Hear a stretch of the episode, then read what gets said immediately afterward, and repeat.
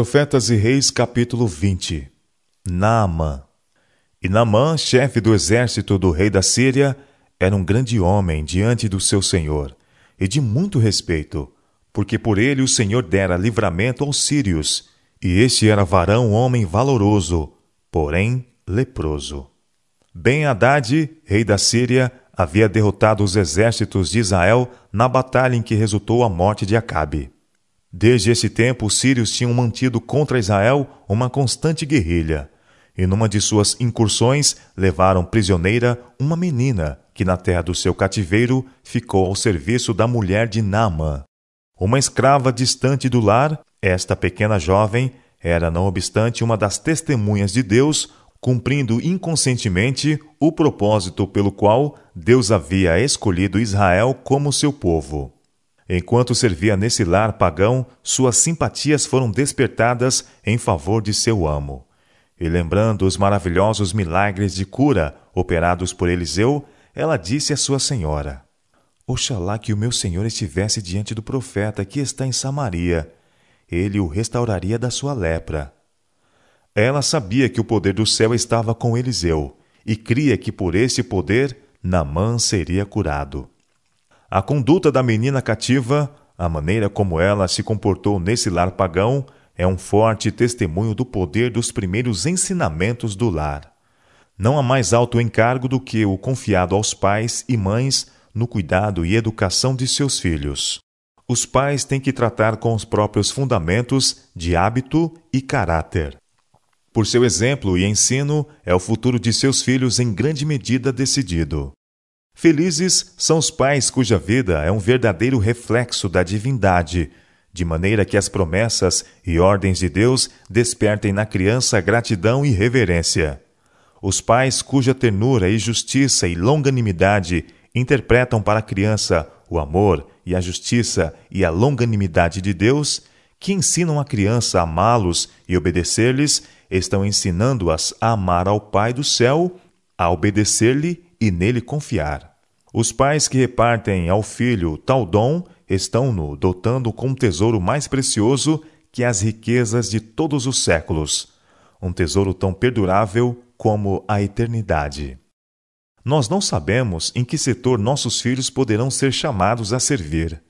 Eles podem despender sua vida no círculo do lar, podem empenhar-se nos místeres comuns da vida, ou ir a terras pagãs como ensinadores do Evangelho mas todos são igualmente chamados como missionários para Deus, ministros de misericórdia para o mundo.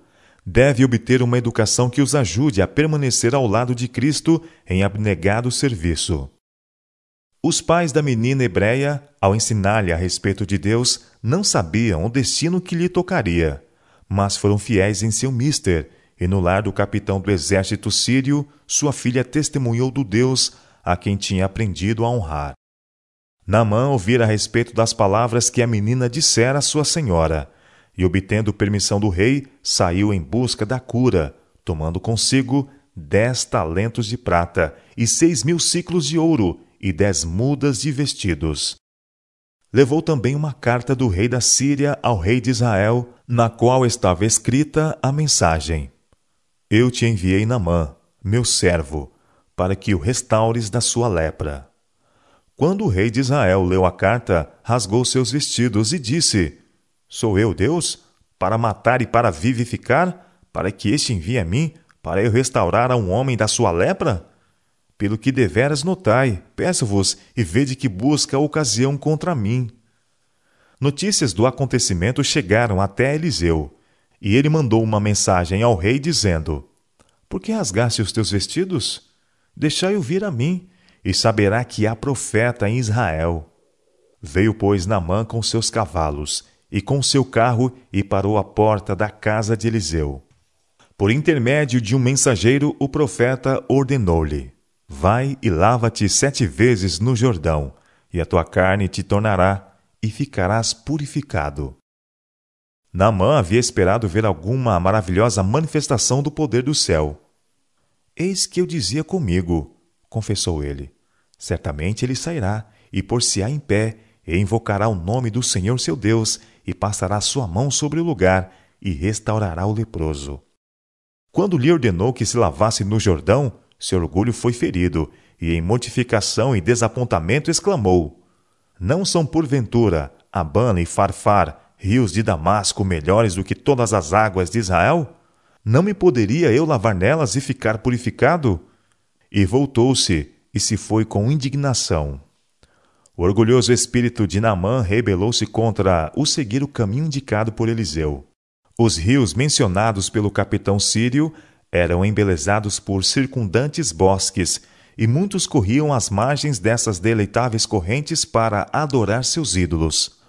A Naamã não custaria grande humilhação de alma descer a uma dessas águas mas era unicamente seguindo as específicas indicações do profeta que ele poderia alcançar a cura.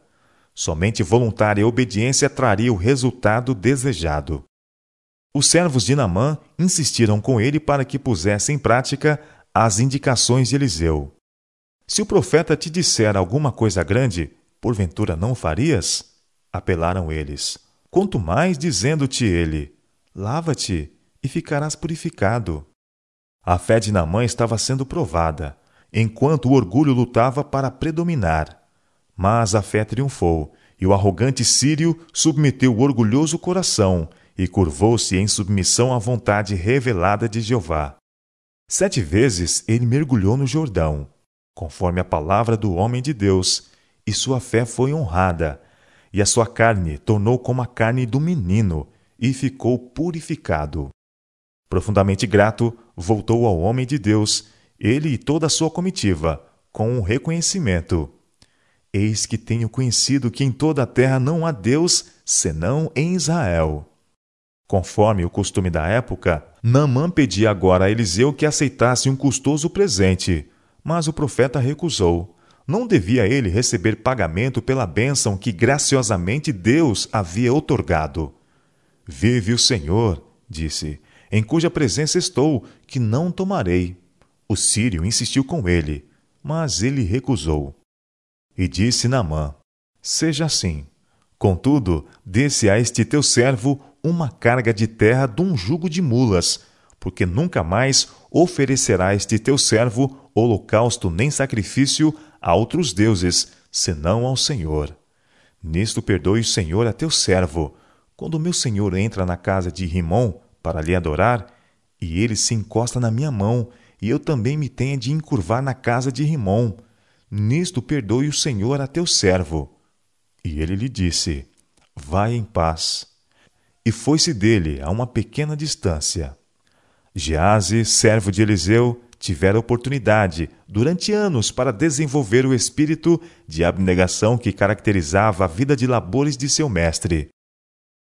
Fora seu privilégio tornar-se um nobre porta-bandeira no exército do Senhor. Os melhores dons do céu por muito tempo haviam estado ao seu alcance. Contudo, voltando-lhe as costas, ao contrário, cobiçara o oropel das riquezas mundanas. E agora os ocultos anseios do seu espírito, ávaro, levaram-no a render-se a uma dominante tentação. Eis, raciocinou consigo, que meu senhor impediu a este sírio Namã que da sua mão se desse alguma coisa do que trazia.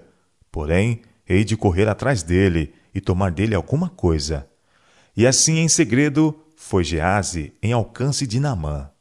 E Namã, vendo que corria atrás dele, saltou do carro a encontrá-lo e disse-lhe: Vai tudo bem? E ele disse: Tudo vai bem. Então Gease proferiu uma deliberada mentira. Meu senhor, disse ele, me mandou dizer: Eis que agora mesmo vieram a mim dois mancebos dos filhos dos profetas das montanhas de Efraim. Dá-lhe, pois, um talento de prata e duas mudas de vestidos. Namã alegremente acedeu a esta solicitação, empenhando-se com Giase para que levasse dois talentos de prata em vez de um, com duas mudas de vestidos, e ordenou a seus servos para que levassem o tesouro. Ao aproximar-se Gease da casa de Eliseu, despediu os servos e escondeu a prata e os vestidos.